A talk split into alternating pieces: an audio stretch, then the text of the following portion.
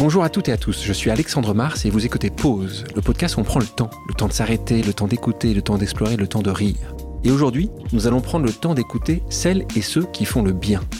J'ai le plaisir de prendre part à la belle initiative du Podcaston. Pendant cette semaine, notre large communauté de podcasteurs met en avant une cause qui nous tient à cœur et donne la parole à des personnalités qui font bouger les lignes à travers leurs projets solidaires. À cette occasion, j'ai décidé de partager avec vous une édition spéciale rassemblant des entrepreneurs sociaux exceptionnels, incroyables, que j'ai eu la chance de recevoir à mon micro pour évoquer leur engagement et leur détermination. Alors, beaucoup de sujets abordés, mentorat, accès à l'emploi, accès à l'éducation, inclusion, accompagnement des femmes victimes de violences sexuelles, diversité.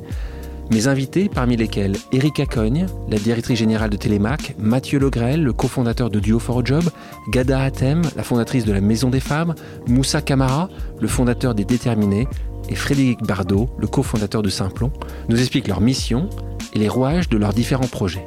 Évidemment, si ce best-of vous plaît, je ne peux que vous encourager à découvrir l'intégralité de ces épisodes. Je compte sur vous. Partagez cet épisode sur vos réseaux sociaux, auprès de votre communauté et de vos proches, afin de soutenir cette première édition du podcaston et mettre en lumière, à votre tour, la solidarité et le partage. Bonne écoute. Bonjour Erika Cogne. Bonjour Alexandre. 2016, tu prends la direction de Télémac, association qui a été créée en 2005 par Serge Weinberg et Patrick Gagnère. D'ailleurs, Télémac figure parmi le portefeuille de la Fondation EPIC que je dirige, donc c'est une organisation qu'on connaît bien et qu'on trouve absolument incroyable en termes d'innovation. C'est quoi le pitch en quelques secondes Qu'est-ce que tu fais? Qu'est-ce que vous faites chez Télémac pour changer la trajectoire de vie de ces jeunes? Chez Télémac, on intervient euh, dès, le, dès, le, début de l'adolescence, en fait, euh, pour aider des jeunes euh, qui ont envie de réussir, issus de familles très modestes, à réussir. En fait, ce sont des jeunes qui, qui font leurs devoirs, qui participent en classe, qui sont plutôt curieux, même s'ils sont souvent timides, et on, leur propose d'avoir un mentor. N'importe qui peut être mentor, d'avoir une bourse en plus de la bourse d'État, et plein d'activités. On les emmène faire des concerts, des activités sportives. Tu dis un mentor, en fait. Il y a deux mentors. C'est ça aussi votre, mm. spécificité, c'est que vous mm. avez réussi au fil des années mm. d'avoir la confiance de l'éducation nationale dès le début. C'est quand même assez incroyable. Et c'est pour ça que c'est un modèle qui est génial. Hein. Donc là, tu nous parlais d'un mentor qui est souvent un mentor de la société civile mais auquel tu vas additionner un mentor de l'éducation nationale. Exactement, un, double mentorat avec, euh, avec ce mentor également de, de l'éducation nationale qui est un, professeur ou un, ou un CPE de l'établissement euh, scolaire du gamin. Et euh, ce qui est assez émouvant, c'est que souvent ce sont les jeunes qui même se vont voir un de leurs professeurs pour leur demander d'être mentor Télémac côté éducation nationale, avec ses rôles très complémentaires. Et j'apprécie vraiment avoir ces anges gardiens également dans les établissements scolaires pour suivre l'orientation, la vigilance sur les résultats scolaires, parce qu'en fait, ça va assez vite de flancher. Alors, ce que tu dis est important, mais à préciser, hein, ça commence, ton programme commence en cinquième, normalement, puisque c'est un moment où, où, vous avez démontré que c'est un moment encore très ouvert. Et donc, ces doubles mentors vont accompagner ce jeune pendant six ans. Pendant six ans, jusqu'à la terminale. Mm. Ce qui est important de préciser, c'est pas forcément toujours les meilleurs élèves, hein, soyons mm. clairs aussi. Hein. Mm. C'est ceux qui veulent. Donc il y a une différence entre vouloir avoir être le meilleur élève, là, cette volonté. T'as pas que des jeunes qui ont 18 de moyenne partout, tu me confirmes. Hein. Oui, exactement. Au, début du, du, projet, il y avait que des jeunes qui avaient 18 de moyenne. L'excellence absolue. Et puis on en est revenu euh, avec mon équipe, euh, puisqu'on sait que, que parfois... Euh, y a des jeunes qui ne sont pas adaptés au système. Et puis, euh, en revanche, on, croit au travail, on croit à la valeur travail, oui. Je pense que la méritocratie a du bon. C'est possible du fait de cet accès à l'éducation en France, si on se compare avec d'autres pays, de réussir par l'école. Mais tu mets quand même ton petit twist à toi, d'amener la société civile et là, c'est ton mentor que tu vas trouver. Donc, euh, et là, en particulier, ce sera un appel que, que, que, je passe pour toi, mais que tu passeras parfaitement pour les gens qui nous écoutent, parce que tu cherches tout le temps des entreprises, mm. des personnes, mais qui se travaillent dans des entreprises. Et tu as Mm. aujourd'hui quasiment 200 euh, Oui. entreprises partenaires. Donc, euh, si on, on cite quelques-unes, si tu veux, je sais pas si tu peux pas quitter les 200, mais Ben, on, a, on a des grands groupes. grands groupes comme des euh, PME, oui. du local, parce que c'est important aussi. Mm. On en parle, j'ai envie d'en parler, mais les régions sont importantes pour toi. C'est pas du tout un programme que de région parisienne. Vous êtes dans huit régions françaises aujourd'hui. Le problème de l'éducation est un problème français et régional, euh, évidemment. Très territorial. C'est quoi l'âge moyen d'un mentor? Il n'y a pas. C'est 22 à euh, 65 ans. Parce 65 qu'on prend, ans. On prend même euh, des gens après leur retraite Ouais. qui continuent d'accompagner le jeune. Et c'est ça qu'on aime. C'est euh, cette diversité. Euh, Il y a quasiment moitié-moitié d'hommes-femmes, logique puisque c'est le cas de nos jeunes. Euh, il n'y a pas de... Il y a, il y a- il y a une vraie volonté également de toutes les classes euh, hiérarchiques, j'ai envie de dire, de l'entreprise. De Et ça, participer c'est au programme. vachement important. Et donc là, c'est Mm. important de le préciser. Donc c'est vraiment l'entreprise qui va en fait proposer ce Mm. mentorat à des gens qui travaillent dans l'entreprise. Maintenant, tu es là depuis plus de 5 ans. Aujourd'hui, c'est presque 2000 jeunes accompagnés, euh, plus de 2000 mentors engagés. Comment tu le définis, toi, le mentorat de Télémac au quotidien? Ce qui me semble important, c'est effectivement euh, que chaque jeune un mentor. Nous, on a la chance euh, pour nos jeunes euh, qu'ils en aient deux. Mhm. Euh, c'est important d'avoir une équipe professionnelle qui suit euh, ce mentorat. Euh, parce qu'effectivement, même si pour 80% des cas, ça se passe bien, il faut vraiment avoir une vigilance accrue. Surtout, on l'a vécu depuis deux ans sur le lien. Euh, prendre soin du lien entre le jeune et son mentor. Et euh, ça s'invente pas. C'est vraiment ce que j'ai pu observer euh, c'est avec mon équipe, c'est que c'est pas parce que tu mets deux personnes en lien que les choses se font si naturellement, si elles sont pas suivies. Est-ce que tu as d'autres choses que tu as envie de partager sur le, profil type d'un jeune Hier encore, j'observais des, photos des, rencontres euh, euh, à Nantes qu'on vient d'ouvrir, euh, des jeunes et leurs mentors. Et, je trouvais qu'il y avait cette lumière dans les yeux, cette, curiosité. Finalement, je crois que c'est ça, avant tout, un jeune télémac. Nous sommes assez surpris d'observer à quel point, souvent, en revanche, ils sont timides, parce que finalement, dans leur classe, ce sont des ovnis. Ce sont des ovnis dans une classe d'éducation prioritaire de vouloir réussir et euh, de poser des questions, de faire ses devoirs. C'est ça un jeune télémac. C'est un jeune curieux, un petit peu un ovni dans son milieu. Souvent leurs frères et sœurs ne réussissent pas. Euh, tous leurs copains Et quand ne t'as- réussissent pas. Quand t'as- quand on est, c'est des familles monoparentales, c'est des familles issues de l'immigration. Il y, a il y a quand même un profil un, un peu, un peu type. Et tu me parlais de CEP ou de, de REP ou REP+. C'est c'est forcément dans ces quartiers-là que vont se trouver tes équipes, en fait. Oui, oui, évidemment, on, intervient dans les quartiers euh, d'éducation prioritaire, dans les QPV, mais pas que. D'ailleurs, ça c'est important parce qu'il faut bien euh, comprendre que les enjeux de, de mixité sociale sont importants dans beaucoup de territoires. Et ça, je souhaite qu'on garde cette flexibilité-là. As fait une étude d'impact euh, avec le cabinet Kimzo il n'y a pas longtemps. C'est important euh, de donner les chiffres parce que ça prouve aussi le, résultat et les résultats que tu as avec tes équipes au quotidien, puisque 87% des gens de la communauté recommandent du programme d'accompagnement. 96% des parents sont satisfaits, 96% des filles sont satisfaits des activités de Télémac, 91% des mentors se sentent très utiles ou plus utiles derrière leur engagement. Ceci étant, je me souviens parce que j'ai euh, passé du temps euh, avec un certain nombre de tes jeunes et je passais du temps avec une, une jeune fille qui s'appelle Mariam, qui est une jeune fille euh, que tu connais, qui est euh, exceptionnelle dans sa trajectoire et son parcours. Et quand je lui parle et je lui dis Alors, qu'est-ce que tu veux faire euh, plus tard, euh, Mariam Qu'est-ce que tu as envie de faire?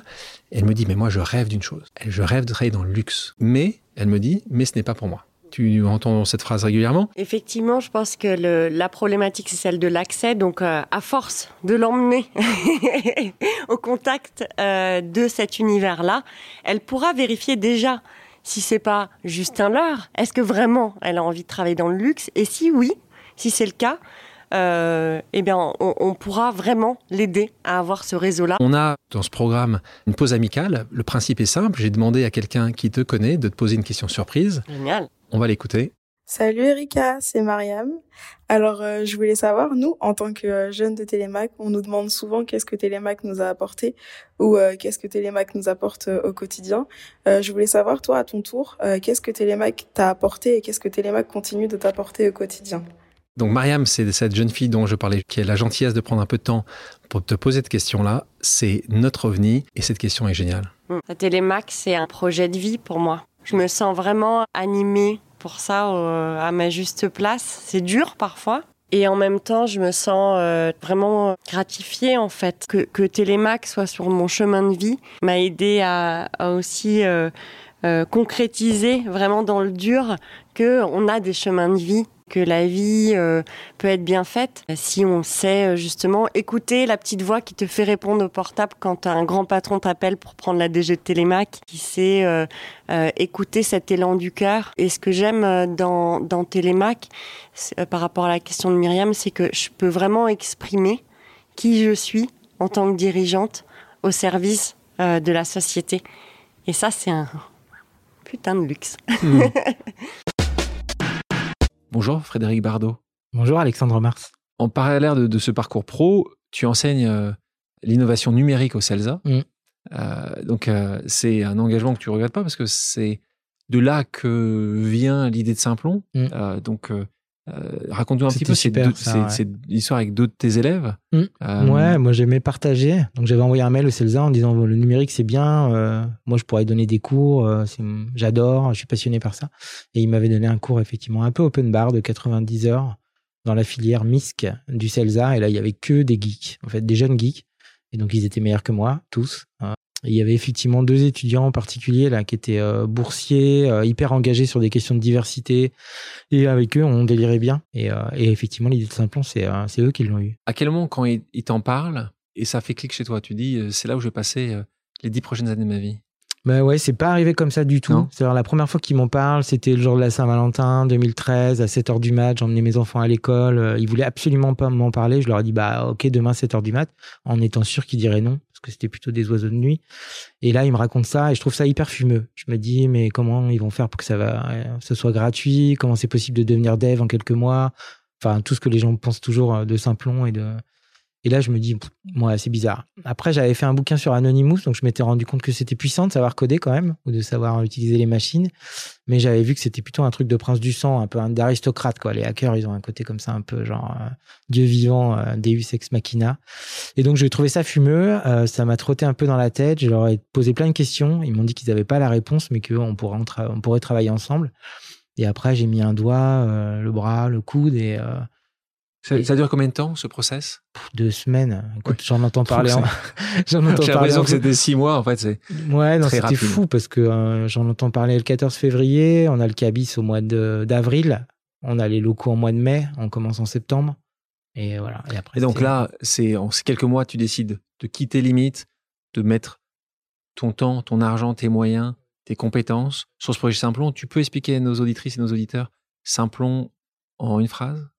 Bah, en, deux Ouais, non, en une phrase, c'est euh, il y a énormément de taf euh, dans le numérique et il n'y a pas assez de candidats et pas assez de profils. Et euh, aux États-Unis a émergé dans les années 2010 un moyen de former rapidement des gens pour qu'ils deviennent devs. On appelait ça les bootcamps.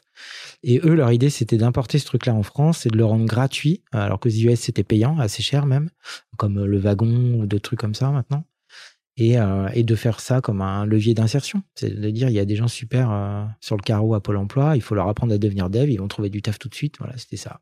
Storytelling hyper simple. C'est un métier en tension, ça peut faire de l'inclusion. À quel moment tu t'es rendu compte que étais dans le... vous étiez dans le vrai? À le jour où, avant de sortir du bois, euh, on a vu que Xavier Niel mettait 10 millions d'euros pour faire l'école 42, la même semaine. Voilà, là on s'est dit, soit on est mort, soit on a trouvé le truc du siècle. Et en fait, c'était un peu les deux. Eux, ils ont un modèle économique que je leur enviais, hein, parce que ben, commencer avec 10 millions d'euros, nous, on est parti avec les 40 000 euros de, de mon frère. Vous avez euh, levé euh, pas mal d'argent Après, hein. beaucoup, mais au tout départ, c'était Bootstrap de chez Bootstrap, quoi. Bonjour Mathieu Legrel. Bonjour Alexandre. Tu reviens après ce travail pour MSF en Belgique et là, un ami à toi, Frédéric Simonard, te parle de son projet d'entrepreneuriat social, qui deviendra donc Duo for a Job. Euh, tu commences d'abord par simplement l'aider, et finalement, tu le rejoins pour de bon. Euh, qu'est-ce qui t'a poussé à, justement à, t'y mettre à plein temps Lui avait eu euh, l'idée pendant ses études et puis avait travaillé chez, chez pendant quelques années avant de démissionner le jour de ses 30 ans pour lancer Duo. Moi, l'ambassade libyenne mettait du temps à me donner un visa, donc c'est comme ça que je lui ai proposé juste à la base de l'aide pour relire le, business plan. Et en fait, je crois que j'avais besoin de, revoir du positif dans mon travail, parce que c'est vrai que les, conflits armés, les, prisons et autres sont des lieux assez violents. et là, le fait d'avoir des mentees, des mentors et, une sorte de win-win. Bon, j'expliquerai un peu ah, après. Vas-y, commence, ah, explique tout de suite. Hein. Donc, c'est les missions objectives de, Duo for a Job. Donc, euh, Duo for a Job, c'est un, programme de mentorat interculturel et intergénérationnel. Euh, donc, on met des, mentors de plus de 50 ans en contact avec des, jeunes issus de l'immigration, donc principalement des réfugiés, pour que le mentor, pendant six mois, euh, rencontre de manière hebdomadaire le mentee et l'aide dans sa recherche d'emploi. Et donc, en fait, il y a vraiment cette rencontre qui est au, cœur du, programme et, l'emploi, évidemment la raison principale, mais aussi l'excuse pour, pour provoquer une belle aventure humaine. Euh, et, c'est cet aspect win-win que j'aimais bien, que les, les mentors montrent ce qu'ils ont de plus beau en eux, les mentees aussi. Et je crois qu'à ce stade-là, j'avais besoin de voir ça. Est-ce que la mission était la même au départ? La mission était exactement la même. Euh, oui, donc là-dessus, on a vraiment euh, pas bougé sur sur le, le, ce qu'on appelle le cycle de vie, c'est-à-dire la manière, la méthodologie qu'on a développée. Là aussi, vraiment à quelques détails près, on est sur la même chose. Ce qui pour moi a vraiment beaucoup changé, c'est l'ambition et le fait de conscientiser voilà, ce qu'on avait comme projet et la puissance du projet. C'était quoi votre mission au départ quand tu te lances? C'est quoi l'objectif? Je crois qu'on a, on a tellement ramé au début que, que l'idée même qu'on soit un jour rémunéré pour faire ce travail nous paraissait totalement dingue. Donc aller plus loin, euh, c'était même pas une question qui se posait. D'ailleurs, pas mal de mes amis ne, ne croyaient pas trop à ma, ma, reconversion et le fait que je travaille justement dans une petite association qui travaille sur l'insertion professionnelle à Bruxelles. Euh, voilà, mais, mais finalement. Euh, vous ne payez pas, vous utilisez des ordinateurs que vous ont été prêtés par Médecins sans frontières, enfin, tu, de briques et de broc. Tu te souviens de la première personne qui euh, euh, vous a fait confiance Comme souvent les, premières fois, donc les premiers mentors, les premiers mentees avec euh, Fred, on en a voilà souvent reparlé. Effectivement, c'était des moments marquants, surtout euh, qu'il nous a fallu quelques mois avant de trouver notre premier bénévole. Et donc dans le, business plan initial, on s'attendait à avoir un pool de 15-20 mentors, donc des personnes de plus de 50 ans bénévoles qui nous rejoignent. Et pendant des mois, on en avait zéro. Donc on allait pitcher notre projet, tout le monde nous disait que c'était super mais eux ne souhaitaient pas euh, s'engager, donc ça commençait à nous paniquer un peu. D'autres ne croyaient pas trop dans le fait de, de valoriser les, les, plus de 50 ans et notamment les personnes à la retraite, parce que le mentorat c'est généralement avec des personnes actives. Donc là-dessus, on a, on a tenu bon, surtout Fred qui avait vraiment, moi parfois je doutais un petit peu, mais, euh, mais, mais lui tenait bon. Et c'est vrai que je crois que les premiers mentors mentis, mais surtout le premier duo, euh, pour moi, ça a été un moment euh, très très fort et pour pour Fred aussi, on s'est dit c'est génial. En fait, on voilà, on tient quelque chose. Il s'appelait euh, Serge et Azal. Serge donc est un retraité belge. Azal est yéménite et voilà, Azal, c'était pas très clair le, secteur dans lequel il, voulait travailler. Il avait une idée, mais on sentait que, vraiment, voilà, c'était bien d'avoir une personne qui puisse le, guider, le challenger, peut-être ouvrir certaines portes. Et, euh, donc, euh, voilà, après, euh, je crois que c'était sept mois, non, même un peu plus, c'était dix mois de préparation, de réflexion. on les a présentés l'un à l'autre, puis nous, on s'est retirés. Et, là, on a attendu fébrilement. Et quand on les a appelés pour débriefer, les deux étaient très, très, très, très enthousiastes. Et, et nous, on était très émus, du coup ton principe, c'est de justement avoir ces mentors qui ont plus de 50 ans. Tu t'es posé euh, la question si c'était pas 45 ou 55. Pourquoi 50 ans? Est-ce est-ce que vous avez testé autre chose? Vous avez testé un peu plus, un peu moins? L'idée, euh, c'était que, notamment avec la génération baby boom, on trouvait que les, les personnes, euh, les aînés entre guillemets, étaient euh, leur expérience, leurs compétences, n'étaient pas du tout assez valorisées. Donc effectivement, 50 ans, ça aurait pu être 45 ou 55. Là, il y avait quelque chose d'arbitraire, mais on se rendait compte que les taux d'activité étaient très faibles. Et, et, et, moi, ça a été quelque chose. Tu parlais d'expérience marquante. J'ai rencontré des, des, mentors qui avaient eu des carrières incroyables et qui six mois après leur retraite, après être passés à la retraite, me disaient euh, moi je vois pas bien ce que je pourrais apporter, euh, je suis quelqu'un à la retraite. Et donc il y, a ce travail de confiance en, soi que, les personnes perdent assez vite. Euh, on sent une, volonté et, nous finalement ce qu'on fait c'est de les préparer, de les former, de canaliser un peu cette énergie. Point important aussi dans votre développement, c'est le contrat impact social. Oui. Est-ce que tu peux expliquer rapidement ce qu'est un contrat impact social aux personnes qui nous écoutent aujourd'hui? Est-ce que tu considères que c'est un, un, des éléments clés de votre euh, déploiement, de votre succès euh, futur? Oui, en tout cas, cette période, pour moi, il y a, y a le premier duo, comme je disais, et, et puis à ce moment-là où, où, on a pu être se rémunérer. C'était un, un, un, mécanisme, donc je vais peut-être euh, l'expliquer. Donc, c'est un, un, mécanisme qui a été développé par euh, l'administration Obama, qui s'appelle le Social Impact Bond. L'idée pour l'État d'identifier une thématique sur laquelle il souhaite faire des économies. Dans ce cas-ci, c'était l'emploi. Euh, des investisseurs sociaux vont euh, investir euh, l'argent. Et puis, un opérateur, donc la duo, va, va avoir cet argent pour pouvoir euh, faire ses preuves. Finalement, ce sont souvent des, projets innovants. Et puis, nous, on devait faire un certain nombre de duos pendant trois ans. Et puis, il y avait une évaluation qui était faite et, on le comparait euh, à des personnes qui n'étaient pas euh, passées par le projet, qui avaient les mêmes caractéristiques. Et donc, c'était un win-win-win dans le sens où l'État remboursait les investisseurs sociaux uniquement si ça fonctionnait, peut-être avec un petit pourcentage si on avait fait au-delà des, attentes. Les investisseurs sociaux, ça leur permettait de ne pas avoir, de ne pas donner systématiquement et peut-être récupérer leur montant pour l'investir entre guillemets dans d'autres projets ou le donner à d'autres projets. Et pour nous, c'était l'occasion de faire nos preuves parce que personne ne voulait prendre le risque euh, voilà, d'être les premiers à financer un projet qui n'avait pas encore de track record. Quel va être ton, le premier bailleur qui va te faire confiance?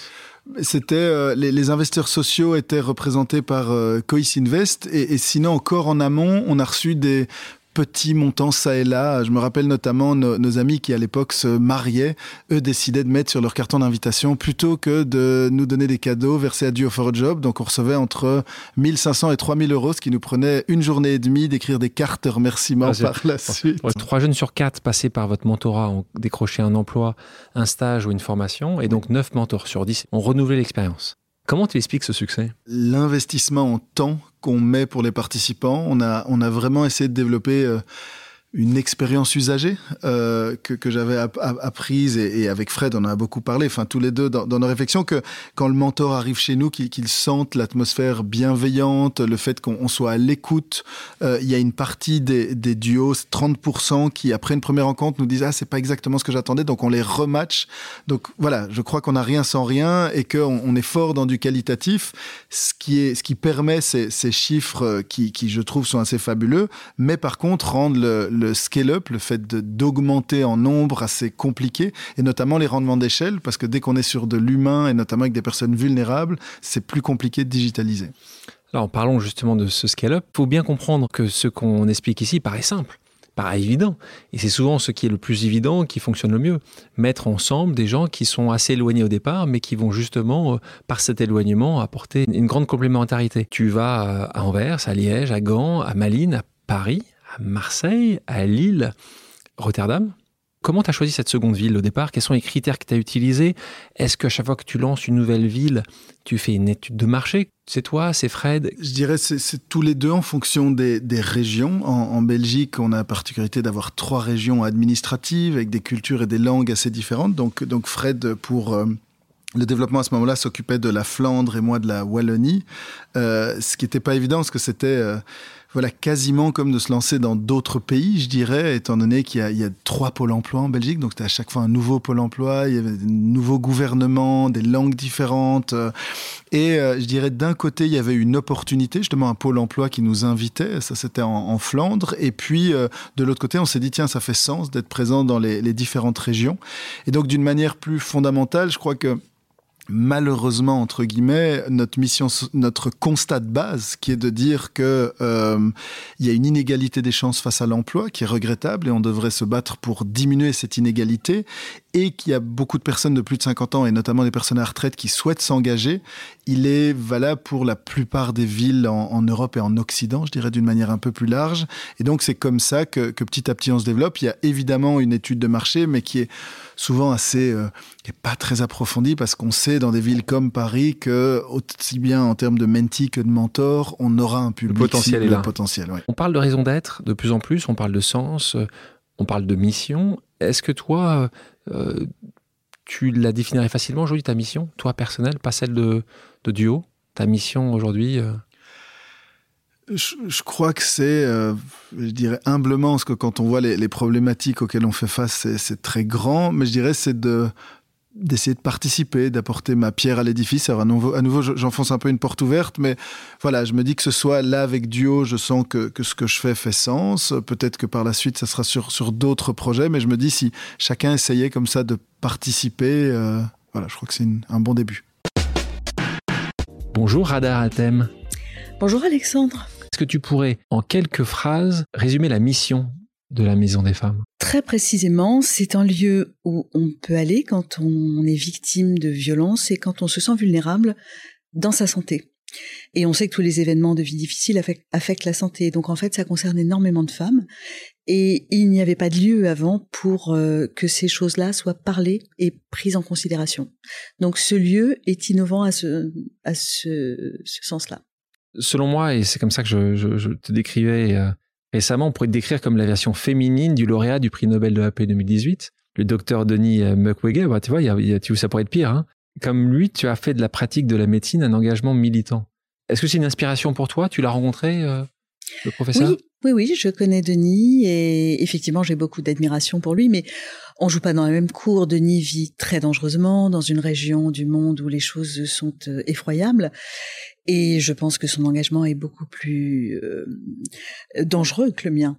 Moi, je, je travaille dans une région où c'est compliqué, mais je vis dans un pays de droit, ou presque. Si je te rencontre euh, pour la première fois, je te pose la question qu'est-ce que tu fais dans la vie Rada? Tu me dirais quoi? Tu dis médecin, activiste? Comment tu définis? Non, je dis pas activiste, je dis médecin et je peux rajouter aussi euh, engagé auprès des femmes pour euh, défendre leurs droits et leurs droits à la santé notamment. Tu me disais non activiste. C'est quoi la différence que tu verras entre activisme et engagement? Bonne question. Je je suis pas certaine qu'il y ait une grosse différence, mais peut-être qu'activiste me semble un peu euh, me semblerait un peu prétentieux. Je ne m'affaire pas, si tu veux, euh, dans la rue. Je, je, ne suis pas une femelle. Je ne je n'agis pas comme ça, mais j'agis plutôt concrètement en donnant la possibilité aux personnes qui travaillent avec moi de faire ce métier un peu difficile qu'on appelle la gynécologie sociale et qui est un métier qui n'a pas vraiment de lettres de noblesse parce qu'il n'est pas récompensé par des titres de professeur ou des publications euh, scientifiques euh, très poussées, mais qui est extrêmement précieux pour les personnes concernées. Tu as réussi à, te faire un nom dans les hôpitaux parisiens en tant que gynécologue hein. obstétricienne. Tu m'aides. Euh, et puis, tu aurais pu t'arrêter là, mais tu as toujours voulu en faire plus. Donc, c'est ça qui est, intéressant dans ton parcours. Beaucoup de gens, justement, qui n'arrivent pas à franchir ce pas-là. Toi, tu as hésité longtemps avant de lancer la Maison des Femmes Ça te paraissait une évidence? Parce que pour le coup, tu as raison. J'ai toujours euh, voulu avoir, non pas un coup d'avance, mais mon raisonnement, ça a toujours été qu'est-ce qui manque? Dans cet hôpital, dans cette région où je suis, qu'est-ce qui manque? Parce que c'est ça qui m'intéresse en fait, c'est de boucher les trous. C'est pas très élégant, mais quand tu es dans des structures, par exemple, très très très organisées, je pense à la médecine euh, dans l'armée, par exemple. Et eh bien, où t'es passé juste justement avant d'aller à l'hôpital de Saint-Denis. C'est pour ça que je prends cet exemple. Eh bien, c'est une médecine très organisée, mais peut-être que ce qui m'a paru manquer, c'était une dimension un peu plus proche du patient. Donc là, j'avais à cœur d'injecter de, de, ça. Et quand tu es dans d'autres endroits où tu te dis, bah là, qu'est-ce qui, qu'est-ce qui manque ici pour que l'offre de soins soit complète? Dans certains hôpitaux, il manquait de la prise en charge de la stérilité. Dans d'autres, il manquait le cancer du sein. Et là, je me suis dit, à Saint-Denis, ce qui manque vraiment, c'est un lieu pour les femmes. Tu vois, je raisonne plutôt comme ça. Est-ce qu'il y a eu un événement qui t'a justement poussé à dire, il faut que je le fasse? L'intuition, d'abord, parce que je suis très intuitive, et l'extrême conviction que euh, c'était quelque chose qui manquait et que si je l'apportais, le public serait là parce que le public en avait besoin. Après, bien sûr, dans ma carrière, il y a eu énormément d'événements, de, de femmes qui ont vécu des choses qu'elles m'ont racontées et qui m'ont émue, et, et, notamment une de mes patientes euh, qui, qui s'est fait tuer par son mari. Et ça, c'est aussi une l'occasion pour nos médecins de prendre conscience de bah, de notre insuffisance, enfin du fait qu'on ne peut pas sauver tout le monde et que et que parfois les choses nous échappent. Donc là, je me suis dit qu'il fallait peut-être aller encore plus loin. À l'introduction, tu nous expliquais rapidement ce qu'est la Maison des Femmes. Est-ce que tu peux aller un peu plus dans la dans cette définition et nous raconter déjà la genèse de ce projet? Étant responsable de la maternité de Saint-Denis, j'ai très vite vu que euh, mon prédécesseur n'avait pas anticiper certaines choses parce que elle faisait pas partie de ses sensibilités à lui. On a chacun dans la médecine, c'est quand même très très vaste. La gynécologie obstétrique, c'est un domaine très large et chacun d'entre nous a une appétence pour des, des actions. Donc moi, je suis très attachée aux droits des femmes, au droit à disposer de leur corps. Et ça passe par exemple par quelque chose comme le planning familial. C'est un endroit idéal pour ça. Donc j'avais à cœur d'avoir un planning familial euh, beau, accueillant, puissant efficace. Donc je suis partie de ça. Hein. Oui, avec une, une vraie portée euh, éducative et presque politique, tu vois. Et donc je suis partie de ce besoin-là et je me suis dit ça serait quand même dommage de ne pas se servir de cet atout pour rajouter des prises en charge. Et donc j'ai rajouté euh, l'excision, qui est aussi quelque chose qu'on fait au corps des femmes et qu'on ne devrait pas faire. Et puis j'ai rajouté les violences sexuelles et les violences conjugales. Et finalement, ça a pris une forme assez complète. Et là, il a fallu que je, que je trouve un lieu. Et c'est comme ça, de fil en aiguille. Tu as une idée, tu te dis, oh, ça serait sympa d'offrir ce soin-là, mais après, de quoi j'ai besoin? Quand tu parlais d'excision, euh, à Saint-Denis, c'est les chiffres que, que tu nous donnais. Les femmes excisées représentent 14 à 16 des patientes de l'hôpital de Saint-Denis, c'est ça? Des femmes que nous, voyons en maternité, donc par extension, même. Faut imaginer. Euh, on me demandait euh, dans le 93, j'ai dit bah si c'était comme ça à Saint-Denis, c'était probablement comme ça dans tout le 93. On va parler de ce sujet-là tout de suite, qui est le déploiement. Comment t'arrives déjà toi à calibrer euh, ton succès, mais surtout après, comment tu as envie d'aller à l'étape d'après? Moi, je pense que les gens votent avec leurs pieds. Et c'est ça qui est intéressant. Ils vont là où ils se sentent bien. Tu vois, il m'est arrivé d'être dans différentes maternités. Et à chaque fois, ce que j'observais, c'est que quand tu traitais bien les gens, tu avais une croissance exponentielle de ta fréquentation. Je te parle schéma. Donc, quand tu arrives dans une maternité qui fait 3000 naissances et que trois ans après, elle fait 4700 naissances, tu te dis, bah, ce que j'offre convient. À la Maison des Femmes, ça a été pareil. C'est-à-dire qu'on a commencé très modestement. Très rapidement, on était trop petits. Très rapidement, on nous a envoyé des femmes de partout. Donc ça, c'est un premier succès pour nous. Deuxième succès, on a eu des femmes qui pouvaient sortir du parcours. C'est-à-dire qu'on voyait que en étant passées chez nous, elles ressortaient de là euh, plus libres, en meilleure santé, euh, capables elles-mêmes d'entreprendre. Tu vois, moi, je me souviens d'une femme que j'avais juste opérée de son excision. C'est vraiment pas grand-chose au fond. Et elle était victime de violences conjugales. Ça lui avait donné une telle assurance que un, son mari file est doux, méconnaissable. Et deux, elle m'a dit, ça y est, je lance mon entreprise de produits de beauté à base de carité. Ça fait 20 ans que j'en rêve et que j'osais pas. Et tu vois, des belles histoires comme ça, j'en ai plusieurs. Donc, parlons de duplication de modèles, qui, on sait pour toi, un, sujet, tu l'évoquais juste avant. Euh, c'est aujourd'hui la maison de Saint-Denis. Est-ce que tu as envie justement de donner ce que tu as pu imaginer, développer pour d'autres hôpitaux? Parce que il faut à chaque fois, ça c'est important, il faut chaque fois que ça soit adossé à un hôpital ça doit être public ou privé Ça peut être public ou privé, mais il faut qu'il y ait un établissement de santé puisque nous venons du monde de la santé et que nous offrons des soins. Bah, Aujourd'hui, en fait, ce qui, ce qui est intéressant, c'est que ce sujet qui était un sous-sujet, probablement que MeToo, probablement que tous les scandales euh, qui, tous les trois mois, il y en a un nouveau en France, on lui ont donné les lettres de noblesse qu'il n'avait pas. Donc aujourd'hui, les gens se disent, c'est vraiment un sujet santé. Donc je ne peux pas ne pas m'en occuper. Et comment je vais faire? Bah, À ce moment-là, les gens vont au plus simple. Ils disent bon bah quelqu'un l'a fait, ce que j'aurais fait il y a il y a dix ans. Euh, je vais aller voir cette personne et, de fil en aiguille, effectivement, les gens repartent avec la conviction que ce modèle tient la route et qu'ils pourraient le dupliquer euh, assez facilement dans leur hôpital, dans leur ville, dans leur région. Et je trouve que c'est ça aussi qui pour nous est une mesure d'impact indirect, si tu veux, mais qui démontre quand même la, la force du modèle. Récemment, un sondage commandé par le ministère chargé de l'égalité entre les femmes et les hommes révélé que près d'une Française sur deux, 45%, déclare avoir été déjà victime de violences sexistes ou sexuelles. Donc toi qui luttes euh, directement ou indirectement contre ces violences depuis des années et des années, est-ce que ce chiffre te surprend encore? Non, il me paraît en deçà de la réalité parce que je pense qu'il faudrait. les violences sexistes et sexuelles, c'est très vaste.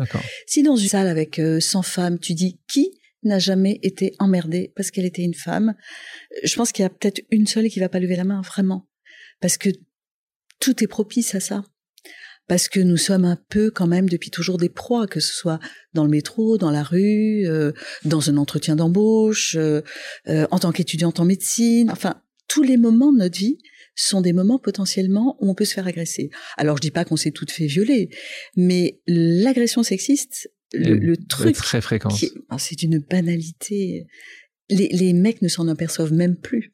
Pour eux, c'est normal, c'est ok. Bonjour Moussa Kamara. Bonjour Alexandre. Ton ambition prend forme en 2015. Cette année-là, tu crées donc Les, déterminés. J'adore ce. Tu vas me raconter d'où ce nom vient. J'adore le nom. Euh, en plus de la mission. Raconte-nous donc. Le nom, à vrai dire, comment ça s'est trouvé C'était, euh, en fait, ça s'est pas trouvé tout de suite. Au début, il n'y avait pas de nom. Les jeunes que j'ai sélectionnés dans le premier programme, c'était des jeunes qui étaient dans mon entourage que je savais qu'ils avaient un projet ou une idée, une appétence vers l'entrepreneuriat, mais qui savaient pas par où commencer. Et du coup, quand pendant trois mois, je suis avec eux en formation, à chaque fois euh, que je leur demandais comment ça allait, la seule réponse qu'ils me disaient tous, hein, on est déterminé, on est déter. On est déterminé et on est déter. Et du coup, c'est un nom qui est venu comme ça parce que, euh, à force de le dire, ce nom-là, il est, c'est arrivé comme ça. Et du coup, ben attends, pourquoi je cherche un nom alors que le nom, il est là? Tu le tiens. Ben, ça va être les déterminés. Ils sont tous à chaque fois qu'on leur demande comment ça va, ils disent qu'ils sont déterminés. Ben, on va les appeler les déterminés. Comment résumerais-tu la mission des déterminés? Ben, La mission des déterminés, c'est de permettre, en fait, euh, de redonner euh, le pouvoir économique aux entrepreneurs, c'est de les mettre dans la lumière et de faire en sorte de créer en fait euh, des modèles euh, de réussite euh, d'entrepreneurs dans l'écosystème entrepreneurial français. La mission, c'est ça qu'on porte. La mission, c'est l'entrepreneuriat inclusif, faire en sorte que l'entrepreneuriat puisse inclure toute la population et même les populations les plus reculées des, des, des bassins économiques. Bah, qu'elle puisse intégrer ces, réseaux. Et moi, c'est la mission que. C'est important que tu le dises, hein, parce qu'on ne parle pas uniquement de quartiers sensibles, on parle aussi de quartiers éloignés, de, des territoires, éloignés. On n'est pas qu'en région parisienne aujourd'hui. Tu es, dans combien de villes? Des 12 villes différentes Aujourd'hui, on est dans plus de 12 villes. On, va, on vise 25 euh, villes d'ici euh, d'ici deux ans. Et, c'est vrai que la, la c'est vrai que la première problématique, ça a été beaucoup les quartiers parce que on a commencé en Île-de-France. Et finalement, quand on est sorti de l'Île-de-France pour aller en Meurthe-et-Moselle à Nancy, on s'est rendu compte que finalement, la problématique que les quartiers traversaient, il y avait aussi euh, des gens qui étaient dans des villages ou des personnes qui vivaient dans des campagnes et dans des zones rurales qui avaient les mêmes problématiques que ceux qui habitaient dans les quartiers. Par contre, eux, tu rajoutes à ça la mobilité. Parce que pour venir en centre-ville, si tu n'as pas le permis, tu n'as pas de voiture, les transports, ils passent tous les, je sais pas combien d'heures. Et du coup, c'est aussi euh, quelque chose qui les limite. Et du coup, en fonction, on s'est adapté à la réalité des territoires dans lesquels on se déployait, en fait. Donc, et déterminé attire de plus en plus de monde. Hein. Peut-être tu pourras me, donner les derniers chiffres. Là, ce a reçu plus de 1000 demandes pour 160 places. Euh, c'est à peu près ça. Il y a plus de 450 personnes qui sont passées dans nos programmes de formation, c'est-à-dire qu'on les a accompagnées entre 6 à 1 an, minimum. Euh, dans ces 450 personnes, 200 personnes qui ont créé leur boîte. Trois ans après, elles sont encore en vie et elles vivent. 40% de ces entreprises, elles ont entre 2 et 10 salariés minimum. C'est-à-dire, on va accompagner des gens qui vont créer leur boîte et qui vont créer d'autres emplois derrière. Donc, ça crée de la richesse sur le territoire. Plus de 61% de femmes, ça, il faut le dire dans nos programmes. Hein. Ça veut dire qu'il y a plus de femmes que d'hommes. Et c'est très bien. Et il faut pousser à ça. Et aujourd'hui, on a ouvert 25 promos. On est dans 12 villes en France. Et l'objectif dans les, dans les prochaines années, c'est de doubler tout ça. Quand tu sors de Paris, l'écosystème, déjà, il n'est pas aussi riche dans les régions.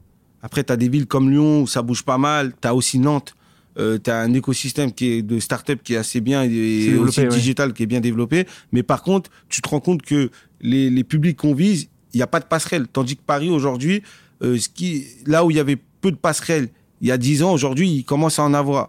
Et après, tu vois, dans des villes comme Roubaix, où euh, c'est très compliqué.